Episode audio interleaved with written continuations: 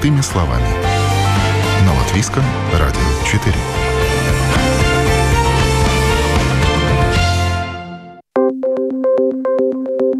Доброе утро. В студии Юлия Петрик. В эфире программа «Простыми словами». С этого года произошли некоторые изменения в оплате труда. Прежде всего, на 120 евро увеличился размер минимальной зарплаты. Теперь она 620 евро. Однако размер необлагаемого подоходным налогом минимума не изменился. По сути, повышение минимальной зарплаты не сильно сказалось на доходах получателей низких зарплат. Какие еще подводные камни таит в себе повышение планки минимальной зарплаты, узнаем в ближайшие полчаса. А также поговорим о том, что нужно знать о льготах на иждивенцев, о том, что важно подавать сведения о них при заключении трудового договора, как высчитывается ваш персональный необлагаемый минимум, а также по какому порядку начисляются отпускные и больничные, сколько по закону надо платить за работу в праздники и за сверхурочные. Разобраться в этих непростых нюансах оплаты труда нам поможет эксперт-бухгалтер с большим опытом практической и преподавательской работы. Э, представлю сегодняшнюю мою гостью в студии Латвийского радио 4 Майя Грибенко, автор статей журнала «Билансы», а также лектор – и бухгалтеры. Живой. Здравствуйте, Майя. Здравствуйте. Итак, мы сегодня поговорим об основных изменениях в оплате труда, которые произошли с 2023 года, а также о других нюансах, которые а, касаются начисления зарплаты, отпускных и, кстати, порядка увольнения в том числе. Майя, ну, а с этого года минимальная заработная плата 620 евро. На первый взгляд, ну, прирост достаточно серьезный, 120 евро. До этого была 500. Что это значит на практике? Кого это касается? И вот э, действительно ли люди, которые получают небольшую зарплату, почувствовали это увеличение? Почувствовать, конечно, почувствовали, но только едва ли это увеличение, как говорится, обеспечило все то, что происходит вокруг. То есть куда эту зарплату тратят, потому как и инфляция, и все проблемы, которые возникли одновременно со всеми событиями мировыми. Конечно, неплохо, что повысили, но однако мы все еще отстаем и от Эстонии, и от э, Литвы. Вот вчера только прочитала, что с 1 февраля, кажется, в Эстонии необлагаемый минимум будет 720. Не минимальная зарплата, а минимум необлагаемый. Да. Так что все у нас как-то вот э, догонялки такие. Ну, что тут э, болезненно? Если у человека до этого была минимальная зарплата 500 евро, в этом году, если в договоре написано, что она 500, такой, ему и будут платить 500, но если написано в трудовом договоре, что это минимальная зарплата ему гарантируется, то она автоматически переходит в 620.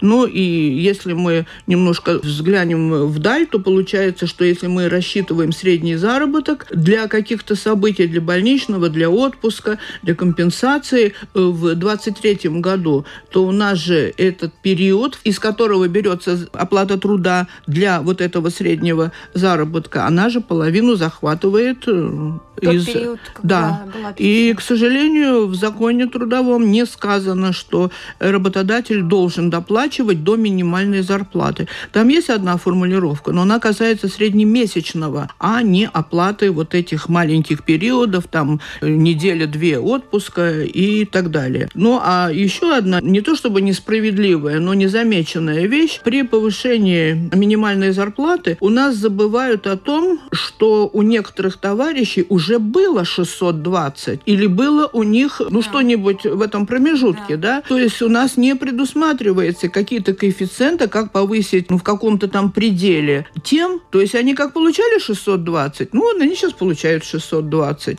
С другой стороны, в общем-то, механизм защиты товарищей наших трудящихся заключается с 2021 года у нас введены минимальные социальные платежи. Это что значит? Если зарплата в рамках нормального времени у человека хоть минимальная, хоть какая, ну, в принципе, меньше минимальной, я имею в виду, то работодателя заставляют доплатить не зарплату, а доплатить налоги, как бы с минималки. Чем это хорошо? Ну, у человека хоть какая-то подушка есть. Ну, не подушка, подушечка. Но, тем не менее, э, ему социальные блага будут рассчитываться на основании минимальной зарплаты. Ну, она вот повышается, значит, повышается и пенсионное накопление, значит, какая-то такая, ну, подтягивающая функция существует.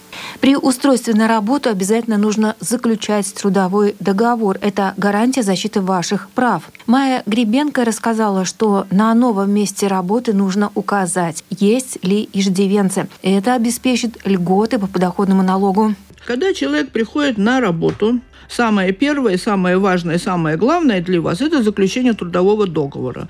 Э, с 1 августа прошлого года, значит, 22 у нас в законе о труде появились очень большие дополнения, особенно касательно 40 статьи. Эта статья предопределяет содержание трудового договора. То есть там очень много добавлено конкретики, что должно быть указано в договоре именно в защиту работника. Если вы не требуете этого договора и говорите, что вам надо жить сегодня и кушать сегодня, ну, вы только сами себя подкашиваете. Вы это прекрасно знаете, но это надо не только знать, это надо еще и делать. Значит, в трудовом договоре у нас прописываются все, как обычно, там берешь эту сороковую статью и просто пишешь подряд. Фамилия, имя, персональный код, где живет, сколько у него детей, иждивенцев так называемых, и всякое прочее такое. Вся информация, которая может понадобиться. Если вы указали, что у вас есть иждивенцы, с одной стороны, если у вас сам семеро с ложкой бегают по этим самым по полкам,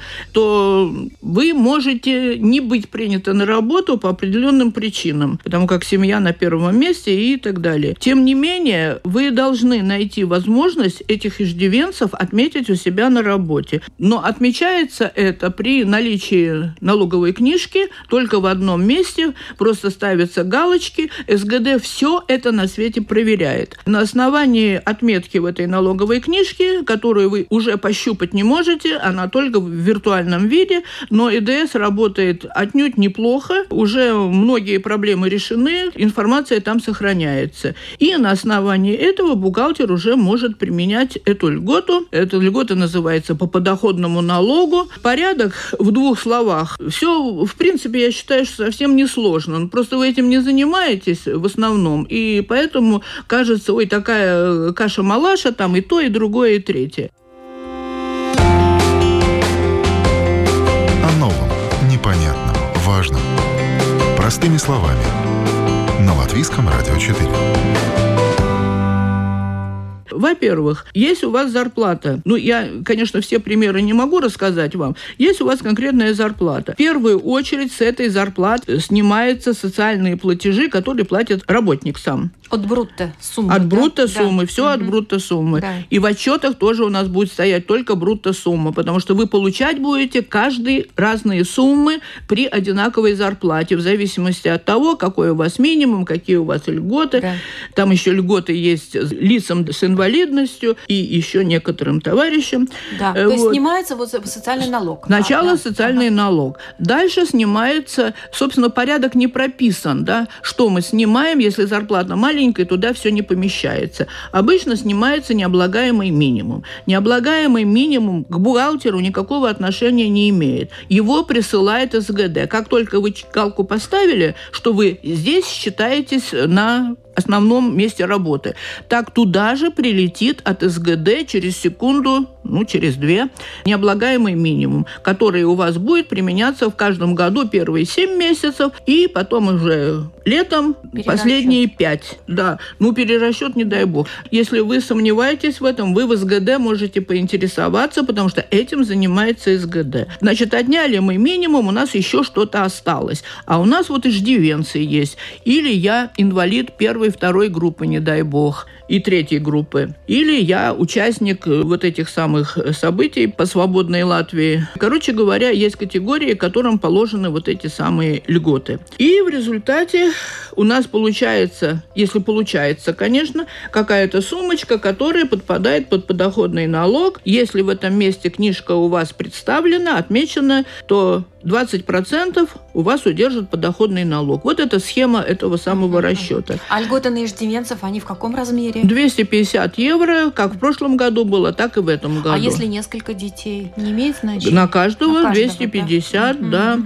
Все прекрасно, все чудесно, только, как правило, имея много детей, э, товарищи, в общем-то, работают на небольшую зарплату, она сюда не помещается. И поэтому подоходного налога просто не возникает. Угу. Как можно эту льготу получить все-таки? Это надо иметь дополнительный доход. Вот, как бы это ни было, ну вот тогда можно в результате, вот сейчас к первому марту уже недалеко осталось, можно представить э, декларацию своих доходов, и тогда сколько туда влезет, столько вам и вернется подоходного налога. То есть не сумма вернет, а 20% да, да. от э, того, что вы не могли воспользоваться. Вот. Ну, это такая вот общая схема для этого. Поэтому этих иждивенцев извольте сами отмечать. К сожалению, с этими иждивенцами получается чаще всего такое явление, как человек уже некоторое время поработав, и тогда он только догадывается в СГД послать эту информацию, и тогда СГД разрешает э, применить задним числом. Что значит задним числом? Не нужно отчеты переделывать. Надо пересчитать, и вот эта сумма, которая не была применена, она э, применяется в последующих месяцах. Но, к сожалению, бывает так, что льготу имею право с февраля, а вспомнил про нее в ноябре. Вот, тогда только через декларацию. Э, поверьте, все очень несложно, и эти возвраты на примере прошлого года совершенно точно могу сказать, что к первому февраля у нас э, аврал, все в один день пытаются сдать эти самые отчеты, но тут уже не переубедишь людей. Но, короче говоря, на первой неделе уже было возвращение вот этих сумм, которые переплачены.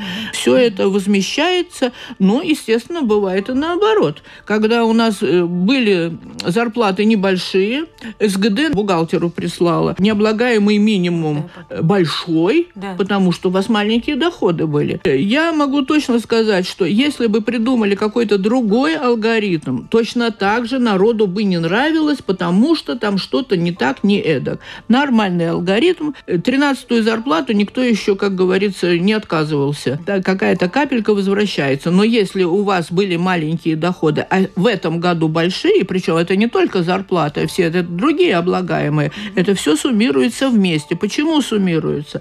Потому что ни один бухгалтер не выплатит ни одну сумму, при этом не сообщив в СГД, что он что-то заплатил. Если у нас зарплаты, то у нас ежемесячно идет так называемый зиньоюмс. И в этом зиньоюмсе зарплата, социальные платежи, э, подоходный налог, отработанные часы и все прочее. Э, если я выплачиваю какую-то необлагаемую сумму, я ее тоже пишу.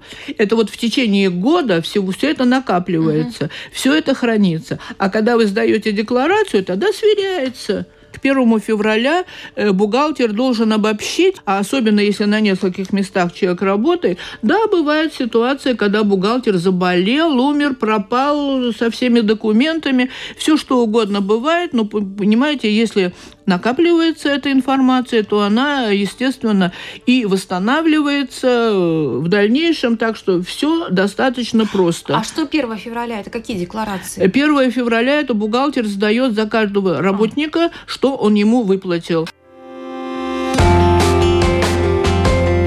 О новом, непонятном, важном. Простыми словами. На Латвийском радио 4.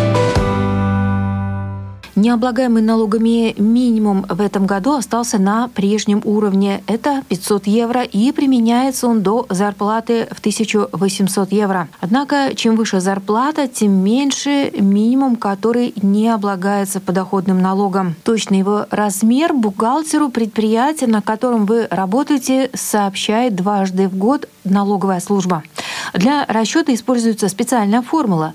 Если меняется ваш доход в большую сторону, то лучше об этом вовремя информировать СГД, чтобы потом не пришлось возвращать недоплаченный подоходный налог. Необлагаемый минимум был 500, остался 500, и он применяется от 500 дохода до 1800. Кроме всего, бухгалтер обязан выдавать работнику по каждому месяцу, я имею в виду на предприятии, обязан выдавать расчет. И если работник не понимает, он может спросить у него, что это за расчет. Потому что там будет зарплата, там будет доплата там за ночь, за праздники, за сверхурочные. Все расписано, поэтому это все объяснить можно, но единственное, что надо помнить, что этот минимум меняется у нас, и если вам э, СГД прислал в начале года большой минимум, а вы знаете, что у вас зарплата выросла, то есть вам не положен такой большой, ну то чисто есть она интуитивно. Больше 1800, допустим, да? Это заработок? Все равно, все равно, все да? равно. Все зависит от того, какая была зарплата,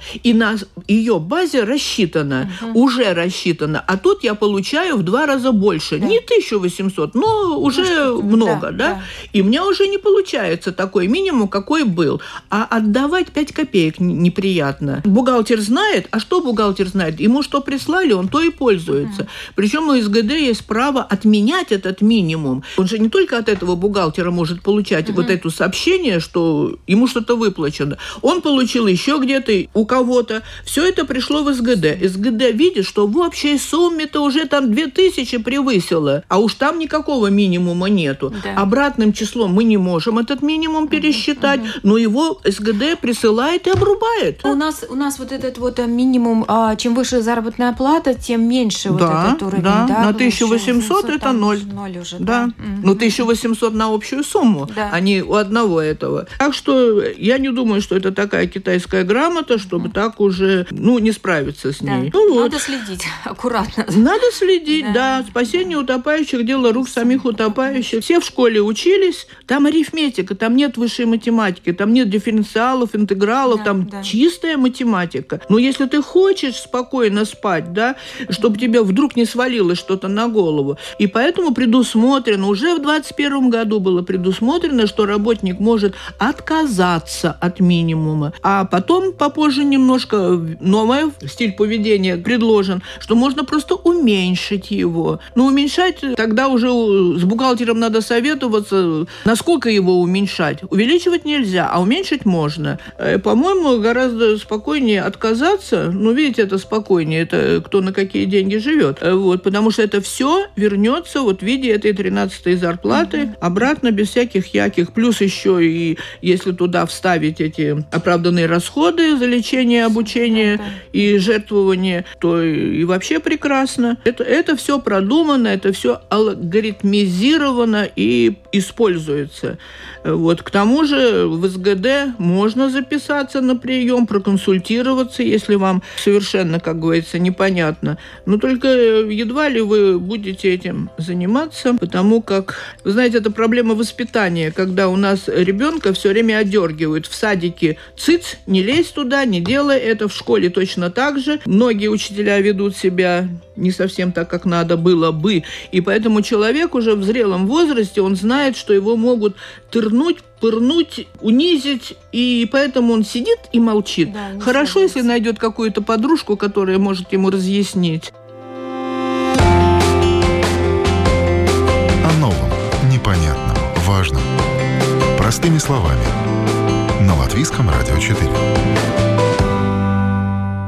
Студии бухгалтер-эксперт, автор статьи журнала «Биланс», а также лектор Майя Гребенко. Сегодня говорим о том, какие изменения в оплате труда произошли с этого года, а также о том, что нужно знать при расчете зарплаты, отпускных и больничных листов. Майя Гребенко рассказала о том, что работодатель имеет право взыскать с работника средства за отпуск, взятый авансом, в случае его увольнения, а также напомнила о праве работника на компенсацию за неиспользованный отпуск. Значит, сегодня у нас 2 февраля. Я пришла устраиваться на работу. Мой индивидуальный год трудовой у данного работодателя исчисляется со 2 февраля до 1 февраля следующего года. Вот за этот год я зарабатываю себе отпуск, причем это подавляющее большинство. Этот отпуск составляет по трудовому закону не меньше четырех календарных недель. Работодатель может дать и больше. Это его денежки, это его возможности. Четыре календарные недели. Причем эти четыре календарные недели я могу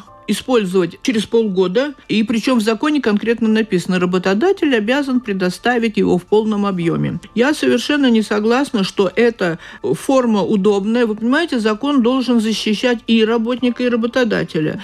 Если я как работодатель даю через полгода отпуск в полном объеме, так человеку надо этот год еще доработать, чтобы мы, как говорится, квиты были. Вот. А у меня нету, как у работодателя, нету никаких рычагов регулировать быть? Он повернулся и ушел. Книжку снял здесь и пошел. Нету ни трудовой книжки, где можно статью записать и так далее. Но это, как говорится, мое личное мнение только. Э, но просить можно, просить можно. Работодатель, скорее всего, должен будет доказать, почему он не отпускает в этот самый отпуск. Или за отработанное время только. Но в законе сказано, что надо за все. Э, значит, э, он, этот отпуск, может быть использован вот через полгода в любое время. Это не говорит о том, что этот отпуск я рассчитаюсь с работодателем, если я до 1 февраля следующего года отработаю и возьму отпуск. Нет, он сидит вот в этом моем индивидуальном годе. В году 52 недели, значит, 48 недель я работаю, 4 недели у меня этот самый отпуск. Все было бы прекрасно, э, но для этого в учете должно быть отмечен вот этот индивидуальный год, потому что я совершенно случайно получала такие вопросы. Почему у нас начисляются э, отпуска, учет времени идет с 1 января? А я не знаю, почему он у вас такой ведется. Угу. Он у каждого человека, который пришел, у него свой индивидуальный год. За этот год положено 4 недели в рамках этого самого, этого же года. Ну, по расчету, конечно, мы тут не сможем поговорить, да, но обычно 75-я статья закона о труде говорит, что во всех случаях, когда согласно закону о труде рассчитывается средний заработок, он берется за суммы, которые заработаны в последних шести, слава богу, календарных месяцев. Значит, сегодня у нас февраль, значит, мне бы рассчитывали за январь и назад 5 месяцев. Вот за эти 6 месяцев. Неважно, там полная работа, не полная работа, там ничего не теряется, там все нормально, даже если там... Отпускные, да? Отпускные, больничные, и компенсации, и выходные пособия, и все на свете.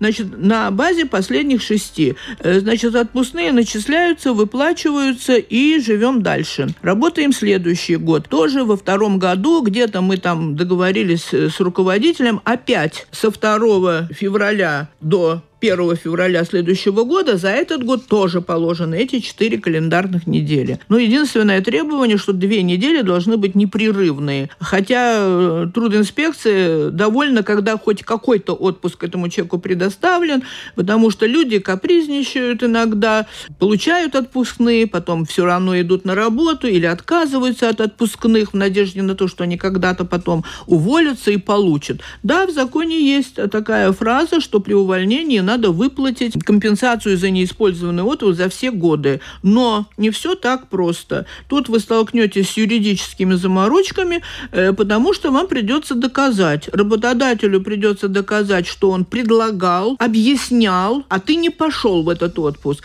И работнику придется доказывать, что он э, просил, а ему не дали. Вот у нас есть такие случаи официально, когда начальнику милиции, полиции, то бишь, выплатили очень большую компенсацию, ситуацию, но там на самом деле э, большой недостаток этих самых кадров, работа серьезная, он на самом деле не мог. Э, ну, подробностей более я не знаю, но, короче говоря, все было нормально. Э, так вот, значит, получается, что вот на третий, четвертый, пятый год я этим отпуском воспользовалась, ну, вот с февраля по февраль все да, время. Авансом. Авансом, да, в середине года. Мне пошли навстречу, мне предоставили этот отпуск. Я летом захотела, естественно, там или у меня детки маленькие, да, мне пошли навстречу, мне предоставили. Я возвращаюсь обратно, может быть, сразу, может быть, через какое-то время. Я говорю, все, ребята, не могу я у вас работать, мне предложили хорошую работу, я от вас ухожу. Что получается у бухгалтера? Бухгалтера есть 79-я э, статья в законе, которая предполагает э, возможность бухгалтера вообще-то на любое удержание должно быть согласие работника. А тут предполагается, что бухгалтер может рассчитать вот то, что ему лишнее заплатили до 1 февраля следующего года, да? Вот, ну, 5 месяцев отработал да. своего обычного вот этого числа. Остальное ему авансом заплатили. Угу. Поэтому э, получается вот эта переплата, которую можно удержать. Можно и не удерживать. Ну, как сказать, как сказать. Видите, работник копейки считает, работодателю тоже Точно. с неба не падает. Да. Вот. Э, то есть, если он этого не сделает, ничего страшного нет, потому что налоги с этой суммы заплачены, да? Но вы видите, какое сейчас, как говорится, футбольное поле для работодателя, да? Сколько это все стоит? Я вот сейчас вот э, любимое кафе закрыли. Почему? Потому что это кафе надо отопить, осветить, уборщице заплатить, продукты купить. Никто тебе в долг давать не будет, потому что знают, что может все что угодно быть. Поэтому... Тогда получается, что при э, увольнении у работника удерживается та сумма, которую... Да, которая авансом он воспользовался да, отпуском. Отпуска. Да. Это удерживается именно та сумма, из которой рассчитывались... Отпускные. Да. Ничего сложного. Сложное в другом. Сложное в другом, потому что, э, как правило, отпускные э, выплачиваются до отпуска, а после отпуска он нам помахал ручкой, и нам нечего удерживать. А обращаться в суд, да, мы имеем право, работодатель имеет право. Но это, представьте себе, это время, это нервы, это деньги, и Бог знает, куда этот работник пойдет, и бегать э, судебному исполнителю за ним, чтобы удержать с него что-то, как правило, машут рукой. А обычно как выставляется счет, ну так по по-хорошему, если вот э, вы нам должны, то есть вы нам должны компенсировать? Нет, как? можно по-хорошему, можно по-хорошему, но если человек уходит, он сжигает все мосты. Угу. Вот, ему уже совершенно, ну, нечем мне платить, ну, нечем. Я пойду вот на эту работу, я только через месяц получу там эту зарплату. Но работодатель же может удержать эту сумму при расчете. Допустим, человек уходит, он ему просто не доплатит эту сумму. Если есть чего удержать, если есть чего удержать, если он в отпуске сказал, а, что я ушел, да, то у него все уже. Ему до отпуска заплатили зарплату, отпускные заплатили, и все, больше ничего не это самое. Так что с увольнением мы тоже, в принципе, разобрались. По поводу теперь вот, кстати, да, именно порядка увольнения. В каких случаях работнику полагается компенсация денежная, в каких нет? Есть э, ситуации, когда помимо расчета да. есть э, еще э, выходное там, пособие, пособие, вы думаете? да, вот такие Выходное вот пособие по 101 статье закона о труде не во всех случаях полагается. То есть я хочу предупредить, что если вы действительно будете увольняться вот по этой статье, там по состоянию здоровья, по недостатку там этих самых... Э, Квалификации. Это 101 статья, она начинается с плохого поведения да. работника. Там пять пунктов, которые это все он там нарушил, неправильно сделал, обманул, украл, напился.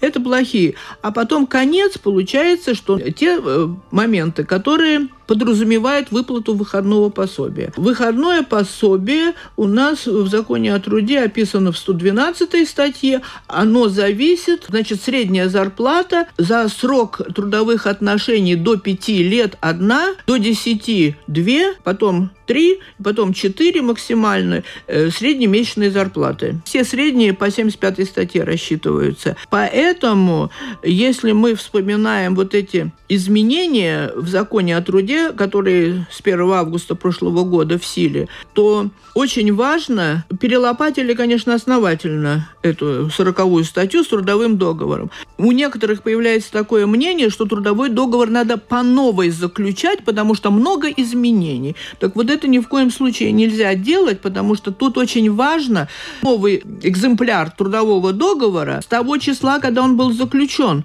потому что тут начинается счет для вот этого самого выходного пособия. Сколько лет ты работал и сколько вот этих самых средних зарплат ты должен получить. Кроме того, тоже не так все просто в отношении средних зарплат. У нас э, первоначально в законе как определялась среднемесячная зарплата. Те же самые 6 месяцев зарплатку разделили на 6 6. Совершенно не думая, что в этих шести месяцах мог, мог быть больничный отпуск, который не идет в расчет при средних. И поэтому уже где-то с 2010 года формулировка для среднемесячного, она совершенно другая. Она взята из и Баслыкумс такой есть, это для бюджетников. Угу. То есть у нас получается справедливый расчет среднемесячного заработка, а не, не те крохи, которые появились из этих шести месяцев и которые никаким образом не могут считаться среднемесячным. То есть то, что мы понимаем в среднем, да, он в среднем такой получается. Но если человек болел в это время, это уважительная причина,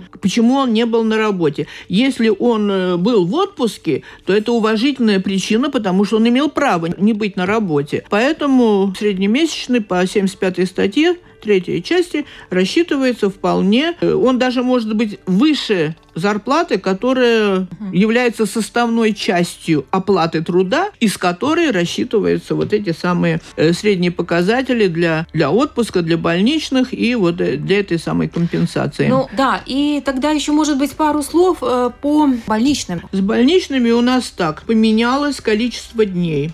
Это закон о, о страховании материнства и болезни, 36 статья. Согласно ей, работодатель рассчитывает больничные деньги за, в принципе, первые 9 дней. Первый день вообще не оплачивается, второй, третий – это 75% от средней зарплаты. Потому что социки рассчитывают от средней зарплаты страховых взносов. Это совсем другое. Значит, вот за эти 6 месяцев среднюю зарплатку рассчитали. Начиная с четвертого дня по девятый день 80%. Чем отличается расчет работодателя от расчета социков. Работодатели рассчитывают эту среднюю зарплату для больничного из расчета суммы зарплата плюс доплаты плюс премии три составные части. Рассчитали, определили вот эти 75%, и второй, третий день платим эти 75, а с четвертого платим 80.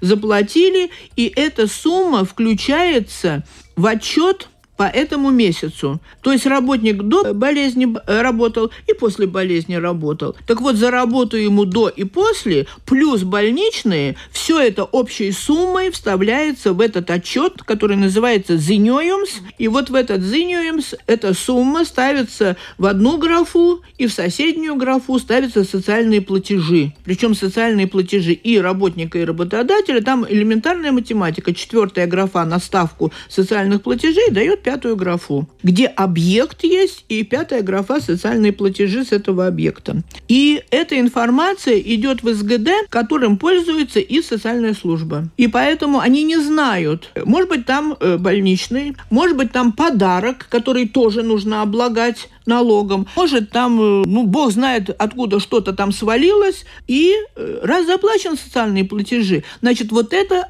этим отличается расчет социальной службы, потому что у них средняя зарплата страхового взноса. И она относится на календарные дни, потому что соцслужба не знает, работаю я пятидневку, шестидневку или три дня в неделю. И вот они э, рассчитывают среднюю на календарный день вот этого. Ну, только единственное, что они на 12 месяцев это считают. У них тоже это все автоматически происходит. Два месяца назад сдвинули, угу. из этих 12 да. рассчитывают. И причем этот же способ от, относится и на самозанятых лиц. Разница в том, что самозанятые лица отчитываются поквартально. И поэтому у них выбрасывается не два месяца, а у них квартал предыдущий. Значит, сейчас у нас первый квартал, значит, выкидывается четвертый квартал 22 года. Ну вот, например, а, те лица, которые самозанятые, больничные, сами себе оплачивает или как? Да. да. В этом разница между работополучателями, так называемые, это да, да, да, да, и самозанятыми. Угу. Короче говоря, социки это рассчитывают на основании средней зарплаты страховых взносов календарного дня. Э, поэтому всегда нужно обращать внимание. Оплату труда, она идет за рабочие дни, за отработанное время. Больше, меньше, но конкретно только за работу. А они делят на календарные дни, и они оплачивают календарные дни, в том числе субботу, воскресенье и праздничные да, дни да. и все прочее. И в завершении эксперт напомнила о том, как по закону сегодня оплачивается работа в праздники, в ночные смены и за сверхурочные. У нас разрешено сейчас не указывать конкретно, что доплата за работы в праздничные дни, доплата за работы сверхурочная не меньше 100%, а, ну, грубо говоря, от средней зарплаты. Это нам разрешено указывать, что согласно закону. Потому что поменялся закон, мы э, применяем то, что надо. Ночные еще был вопрос у нас, как за ночные часы доплата предусмотрена в размере 50%. 100%. А если человек, допустим, работает с 12 до 2 ночи, то есть там каким образом? Это определенные часы. Это с 22 часы. до 6. Угу. Это считается ночные, ночные. часы. Угу. И кроме этого в законе прописана обязанность работодателя э, учитывать отработанные часы и ночные, и праздничные, и сверхурочные, и часы простоя. Потому что государство у нас оплачивало эти простои в некоторых случаях. Это уже, как говорится, более-менее былое уже, но тем не менее. То есть все должно быть прозрачно, все должно быть, и все это в законе прописано. Осталось только прочитать этот закон. И на этом программа «Простыми словами» подошла к завершению. Сегодня в передаче мы поговорили о том, какие произошли изменения в оплате труда с этого года – как увеличение минимальной заработной платы отразилось на доходах получателей небольших зарплат и что нужно знать о расчете зарплаты, отпускных и больничных листов. В этом нам помогла бухгалтер-эксперт, автор статей журнала «Билансы», а также лектор Майя Гребенко. Спасибо большое. Передачу провела Юлия Петрик. До новых встреч в эфире.